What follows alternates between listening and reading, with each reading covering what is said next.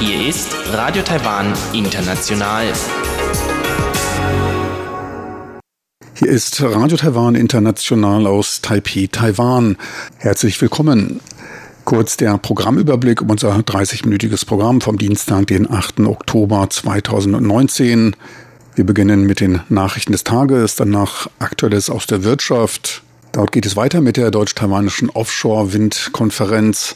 Sie erfahren von den Herausforderungen und von Lösungsvorschlägen deutscher Unternehmen beim Aufbau der Windenergie. Letzter Programmpunkt dann rund um die Insel. Dort geht's weiter mit dem Thema Friedhöfe. So viel für den ersten Überblick und nun zu den Nachrichten des Tages.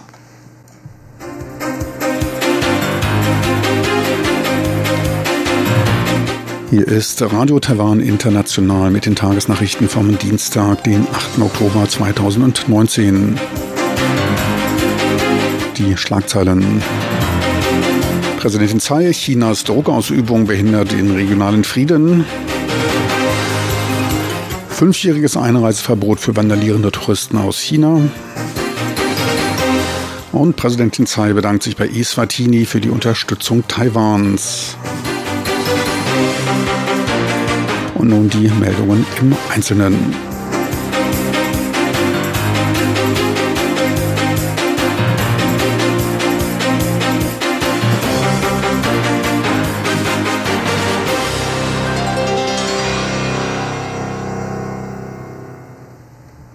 Präsidentin Tsai Ing-wen verurteilte bei ihrer Eröffnungsrede auf dem Yushan-Forum in Taipei Chinas Versuche der Isolierung Taiwans, welche nur den regionalen Frieden behinderten.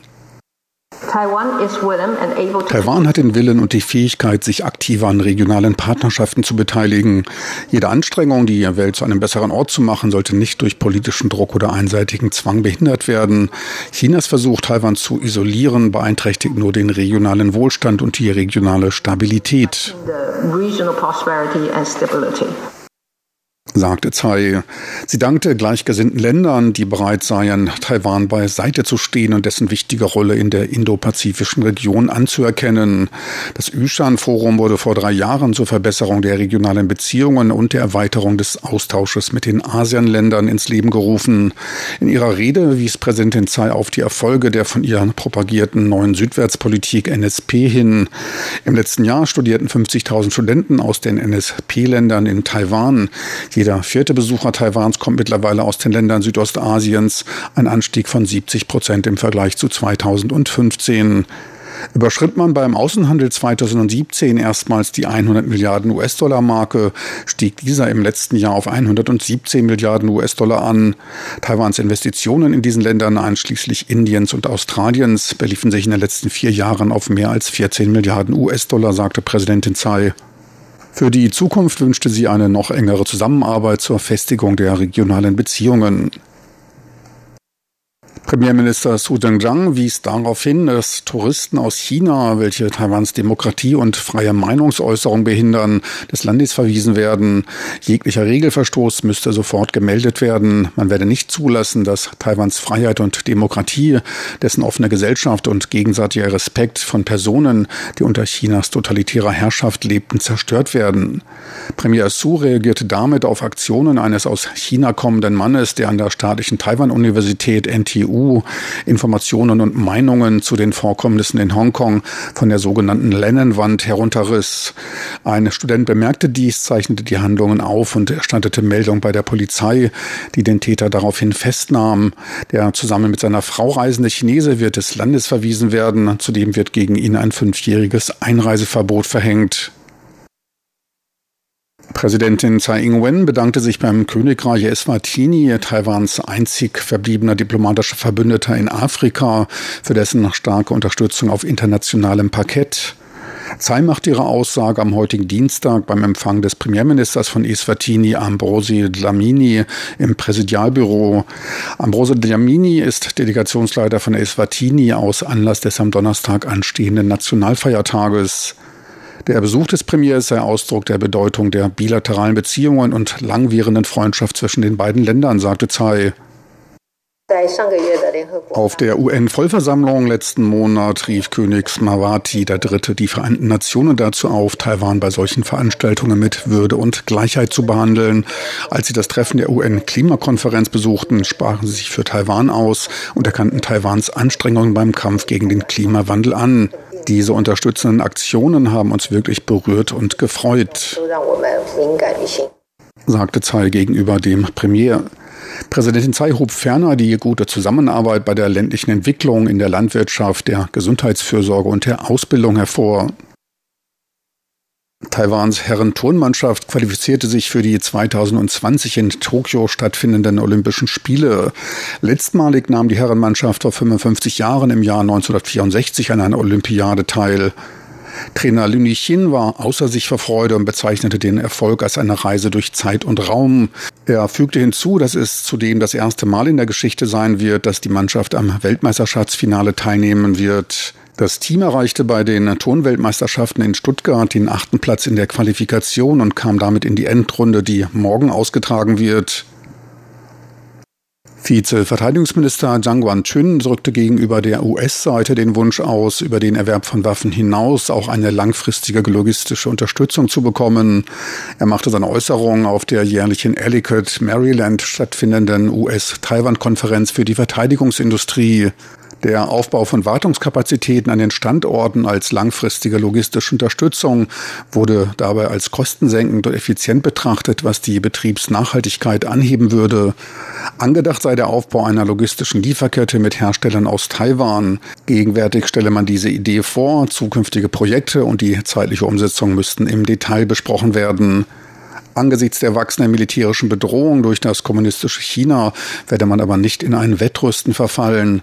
Man nutze aber Taiwans geostrategische Vorteile und setze auf eine resolute Verteidigung und mehrfach gelagerte Abschreckung. Fokus liege auf der Zerstörung des Feindes bei etwaigen Landungsversuchen. An der diesjährigen Parade zum anstehenden Nationalfeiertag werden 23 Umzugswagen teilnehmen. Die Parade wird aus Anlass des 108. Gründungstages der Republik China, Taiwans offizielle Bezeichnung, abgehalten. Die Parade folgt auf die offizielle Zeremonie, die vor dem Präsidialbüro abgehalten wird. Thematisch werden kulturelle Traditionen, aber auch zeitgenössischere Bestrebungen wie der geplante Bau eines U-Bootes und die Entwicklung eines Trainingsflugzeuges für die Luftwaffe zum Ausdruck gebracht. Der Schiffsbau und die Luftwaffe werden damit erstmals an der Parade teilnehmen.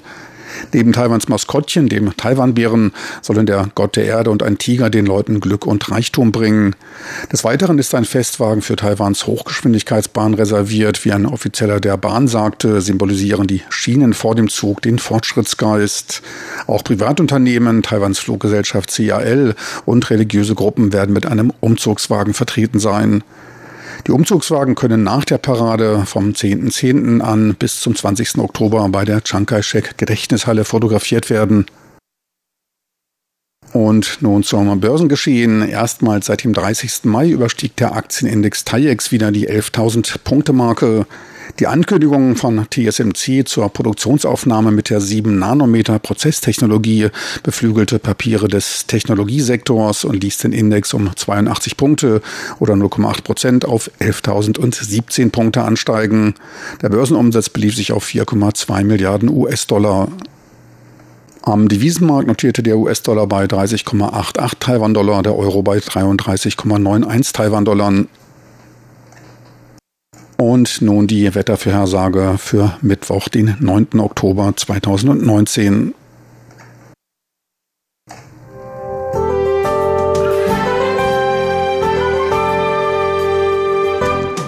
Das Wetter. In der Nacht zum Mittwoch ist es nur im Süden meist klar und trocken, ansonsten zum Norden hin zunehmend bewölkt und regnerisch bei mindestens 24 Grad Celsius.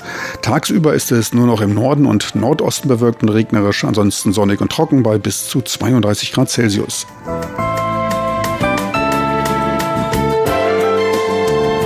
Sie hörten die Tagesnachrichten von Radio Taiwan International vom Dienstag, den 8. Oktober 2019.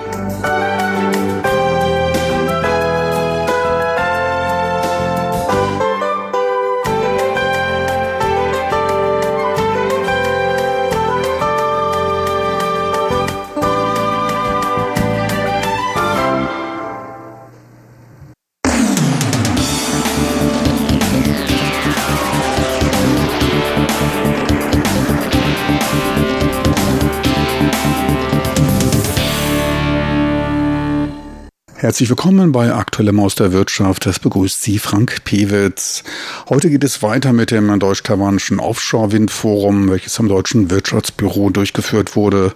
Auf ihm bekam eine Delegation von mittelständischen Unternehmen aus dem Offshore-Windbereich Deutschlands oder auch den erneuerbaren Energien ihre Lösungen für die auf Taiwan lauernden Herausforderungen darzustellen. Taiwan hat sich ein ehrgeiziges Ziel gesetzt und wird innerhalb von fünf Jahren fünf Gigawatt an Offshore-Windenergiekapazitäten aufbauen. Gleichzeitig soll dahin weitestgehend eine eigene Lieferkette aufgebaut werden, obwohl man damit technologisches Neuland betritt. Wissens- und Technologietransfer aus dem Ausland ist daher notwendig. Auch die vor Ort befindlichen ausländischen Entwickler und Betreiber dürften bei gleicher Qualität vorausgesetzt Kostensenkungen nicht ablehnend gegenüberstehen. Angesichts des Zeitdrucks ist dies allerdings kein ganz leichtes Unterfangen. Alexander Orff, Vizepräsident von der Non-Profit-Organisation World Forum Offshore Wind Asia Pacific, kurz WFO, sieht die guten, lukrativen Standortbedingungen für die Windenergie in Taiwan, wies auf dem Forum aber auch auf die Erfahrungen Deutschlands hin. Fehler müssen nicht wiederholt werden. Das WFO ist eine relativ junge Interessensvertretung der Unternehmen aus dem Offshore-Windbereich. Also es wurde hier über die Lokalisierungsanforderungen gesprochen, ein Thema, was in Europa eher nicht bekannt ist und was hier von ausländischen Unternehmen und Investoren mit einkalkuliert werden muss. Es gibt drei Phasen innerhalb der Rahmenbedingungen. Mit jeder Phase sollen einige Teile der Lieferkette lokalisiert werden. In der Vorphase sind es die Masten, das Fundament und die Netzanschlüsse an Land. Einiges passiert ja auch schon. Für die Phase 1 und 2 haben dies die Turbinenhersteller schon antizipiert, um hier die lokale Produktion aufbauen zu wollen, was gut für die Lieferkette in Taiwan ist. Etliche Anstrengungen sind aber auch bei maritimen Ingenieursdienstleistungen erforderlich, bei der Logistik und der Ausbildung. Und ich möchte dabei betonen, dass Logistik und Infrastruktur bereits einen Engpass für Taiwans Offshore-Windbereich darstellen.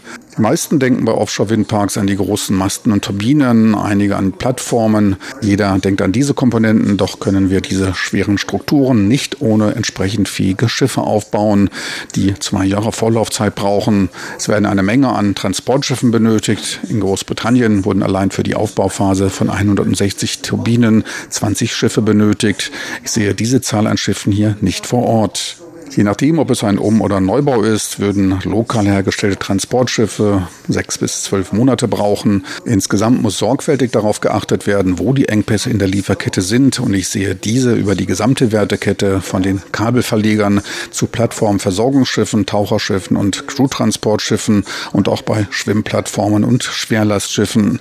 Dies stellt in Taiwan bereits einen Engpass dar, wenn man in Betracht zieht, dass man in den nächsten fünf Jahren fünf Gigawatt aufbauen will if we consider we want to build 5 Giga in the next 5 years. Gleiches ereignete sich in Deutschland 2010. Er empfahl daher, wie in Deutschland von RWE praktiziert, die Produktion eigener Schiffe, um nicht in Abhängigkeit zu geraten. Dies sei auch für den Eintritt auf anderen Märkten wichtig. In Europa sind zudem kaum freie Schiffskapazitäten vorhanden. Mögliche Engpässe drohten auch dem Hafenbereich und der Logistik. Also, Wir sprachen auch über Hafeninfrastruktur und den Verkehr. Die Konzentration der Windparks ist vorteilhaft, hat Synergieeffekte, doch die Boote müssen auch zurück in den Hafen und wollen nicht draußen warten. Dies könnte Probleme beim Raumangebot und Verkehr in den Häfen bringen. Die entsprechende Infrastruktur ist notwendig, um nötige kostentreibende Wartezeiten vermeiden zu können. Gleiches gilt für Lagerflächen und Kapazitäten und Werkstätten, um die mit den Großprojekten einhergehende starke Nachfrage zu meistern. Wartezeiten für die Schiffe würden teuer. Doch auch dann ist die erfolgreiche effiziente Umsetzung noch nicht garantiert. Doch auch wenn man die besten Schiffe der Welt hat, aber nicht über die richtigen Installationswerkzeuge wie Hydraulikhammer, Taucherausrüstungen verfügt, all dies gehört zur kritischen Lieferkette, zur rechtzeitigen Lieferzeit. Und dies sind die Bereiche, in denen man sich bereits an einem Engpass befindet. Und dies ist wirklich wichtig, wenn man über sinkende Energiepreise hier in Taiwan und eine Stärkung der lokalen Lieferkette sprechen will. Die Hafeninfrastruktur, die Größe der Boote und deren Betrieb Betrieb sind Bereiche, in denen Taiwan einen Zahn zulegen muss. Der Schlüssel für den Aufbau der Offshore-Windparks ist auch die Vermeidung sprachlicher Missverständnisse, um effizient zu kooperieren. Bestenfalls sprechen beide Seiten Englisch. Für deutsche als auch taiwanische Bürger ist dies beides nicht die Muttersprache. Bei der Ausbildung sollte auf die Einhaltung internationaler Standards geachtet werden, um von den Erfahrungen der Europäer zu profitieren. Deutsche Dienstleistungsanbieter sollten vor Ort auch den hohen Erwartungen an Qualität gerecht werden, Verlässlichkeit und zeitgemäße Umsetzung, damit sie das Qualitätsniveau halten und nicht den Ruf ihres Firmennamens beschädigen. Notwendig seien neben Engagement umfangreicher Erklärungen und eine zeitnahe Beantwortung von E-Mails, so off von der WFO Asia Pacific. Zu den oft aufgeworfenen Bedenken, ob Taiwan in der relativ kurzen Frist den Ausbau erreichen könnte, äußerte er sich recht positiv. Hier gibt es schnell und entschieden reagierende Märkte. Dies wurde auch schon in anderen Branchen nachgewiesen. Auch darauf müssen sich die ausländischen Unternehmen einstellen.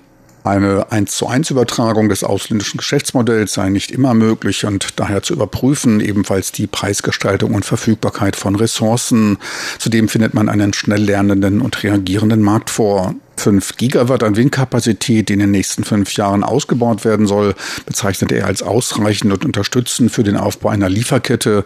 Zu den guten Windbedingungen und vorteilhaften Standorten zeige sich auch eine Regierung, die entschlossen zum Aufbau des Marktes für Offshore-Wind ist dass der Offshore-Windbereich weit mehr als nur aus dem Fundament, Plattformaufbau, Masten, Turbinen und Rotoren besteht. Das wurde bei der Vorstellung der Dienstleistungen der auf dem Forum vertretenen deutschen Mittelständler deutlich. Die Green Gate AG bot dort eine Management-Software zum Betrieb und der technischen Wartung als auch der Einteilung der Arbeitskräfte von Offshore-Windfarmen an. Eingeschlossen ist darin auch eine völlig digitalisierte Lagerverwaltung, Berichterstattung, die Einbindung von Mobilgeräten zur Fernüberwachung, Verwaltung von Dokumenten und Zulassungen, Wartungsabläufe, Überwachung von Sicherheitsanforderungen. Hunderte von Aufgaben warten nach Fertigstellung auf die Betreiber des Parks. Mit der Software der Greengate AG werden bereits mehr als 400 Turbinen verwaltet. Zum Kundenstamm zählen etliche deutsche lokale Versorger. Etliche hohe Lasten müssen beim Aufbau von Windparks gestemmt werden. Unterschiedlichste Winden und Kräne kommen zum Einsatz.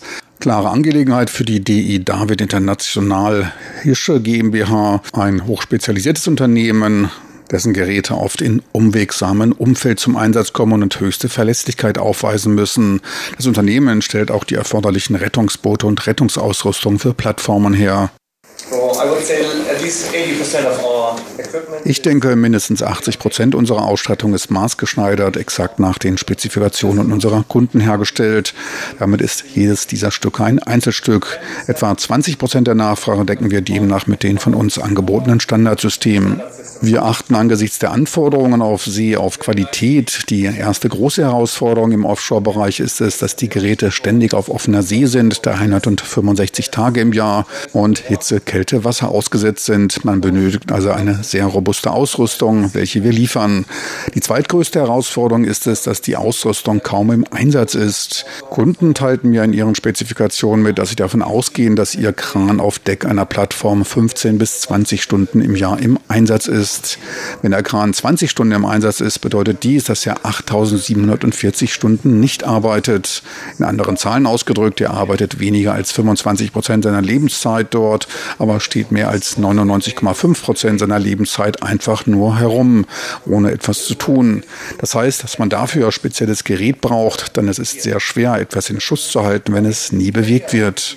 Die dritte Herausforderung ist die hohe Ladehöhe von der See auf Deck, die mehr als 30 Meter betragen kann. Bei Schiffen ist diese mit 10 bis 15 Metern deutlich niedriger, in unserem Fall also mehr als doppelt so hoch, was sehr leistungsfähige Winden und auch Bremsschaltungen, sehr kraftvolle Bremssysteme erfordert. Denn das Arbeitsprinzip dieser Lebensrettungsausrüstung folgt dem Gravitätsprinzip und das geht so. Gravity works like that. Der negative Aspekt ist die hohe Beschleunigung, welche das Rettungsboot zertrümmern würde. Nichts, was bei Lebensrettungsausrüstung gewünscht ist. Daher die kraftvollen Winden und Bremssysteme. Therefore you have to have uh, very powerful winches and uh, very powerful brake systems. Meine lieben Zuhörer, so viel für heute vom deutsch-taiwanischen Offshore-Windforum, veranstaltet vom Deutschen Wirtschaftsbüro. Wir kommen nun zu Rund um die Insel mit Huang Ilong, heute mehr zum Thema Friedhöfe. Heute geht es weiter mit meinem Gespräch mit Professor Oliver Streiter, der sich seit etwa zwölf Jahren der Erforschung taiwanischer Friedhöfe und Gräber gewidmet hat.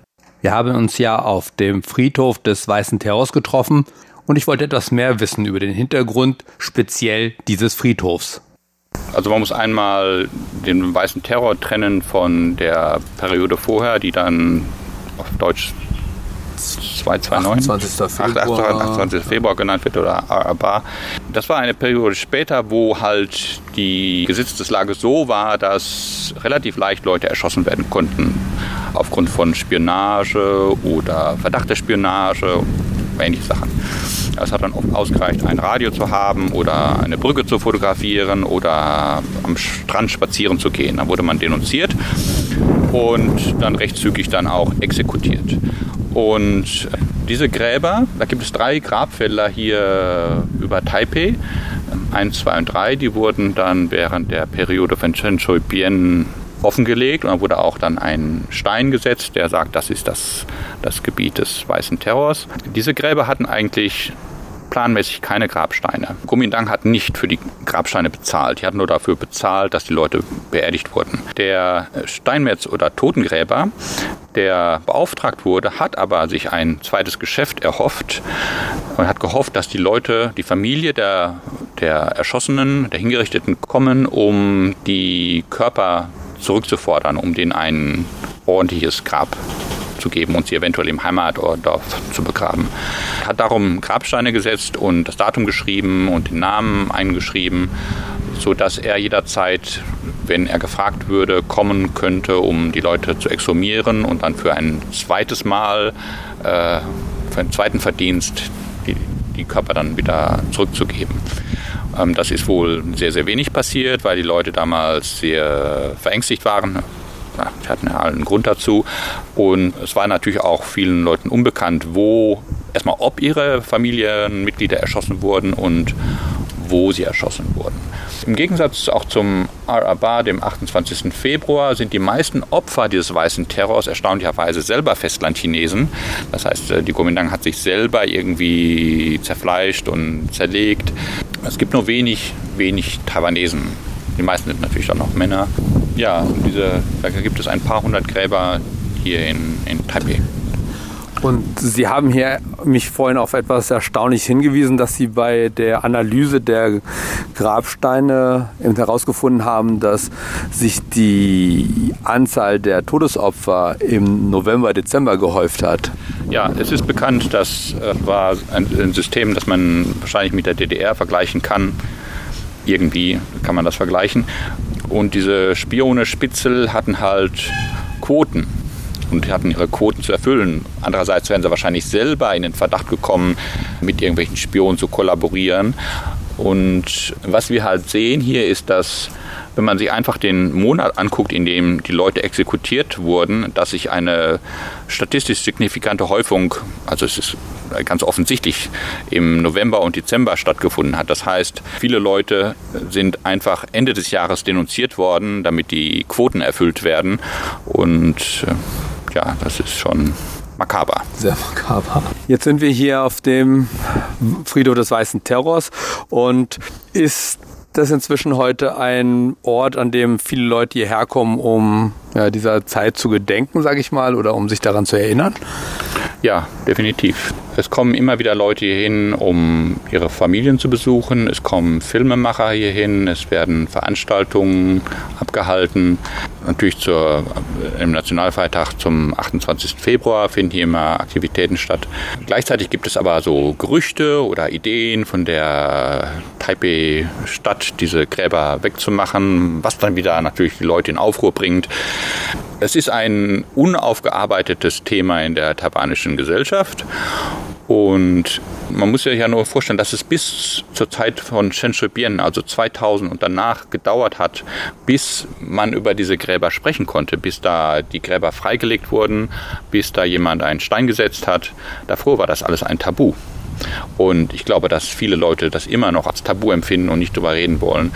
Und äh, die Aufarbeitung der Geschichte ist halt ist wirklich noch ganz am Anfang. Also ich habe gerade erzählt, dass noch in diesem Jahr jemand erst herausgefunden hat, dass sein Vater hier, hier begraben wurde. der halt seit 1950 seinen Vater gesucht hat und, und ihn jetzt hier gefunden hat nach einer langen Zeit. Ja. Also es bestünde eigentlich schon Interesse, dies hier zu bewahren und so ja, weiter zu erforschen. Aber Sie haben ja erwähnt, dass sowohl die Taipei Stadt daran denkt, das zu beseitigen, aber Sie haben auch mir erzählt, dass zum Beispiel in Tainan passiert sowas. In Lugang ist kürzlich ein, ein großes Grab eben beseitigt worden. Können Sie da ein bisschen kurz darauf eingehen?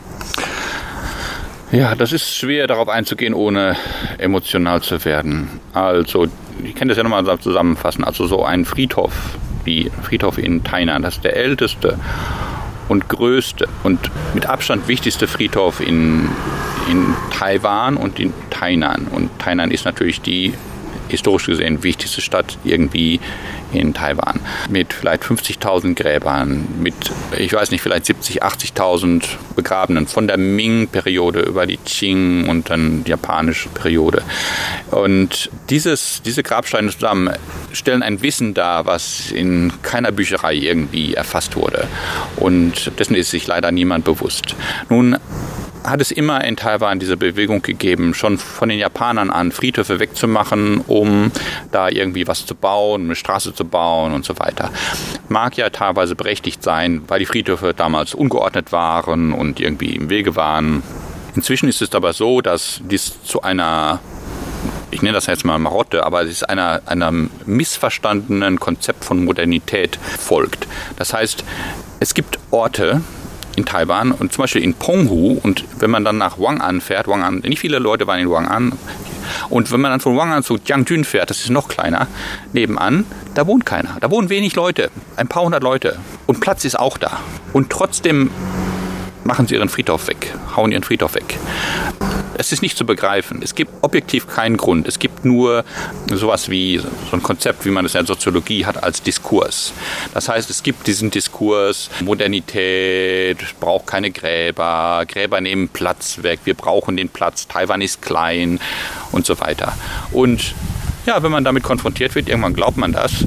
Und das heißt, in Orten, die überhaupt keinen Platzbedarf haben, da werden die, die Gräber weggemacht. Auch findet man, dass oft Friedhöfe beseitigt werden, dann der Ort aber gar nicht genutzt wird. Zum Beispiel in Miaoli, die wollten die Universität erweitern, haben dann den Diige Gongmu haben sie platt gemacht. Ja, und die Diige, der erste, ist dann meist der älteste.